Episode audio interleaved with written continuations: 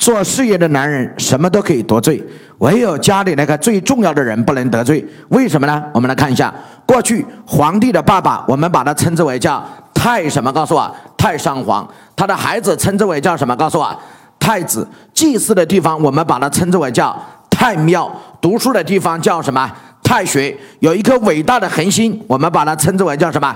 太阳。而遥远的星空，我们把它称之为叫太空。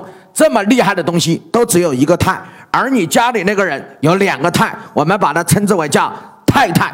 你说你得罪谁不好，偏偏要得罪这个最大的太太呢？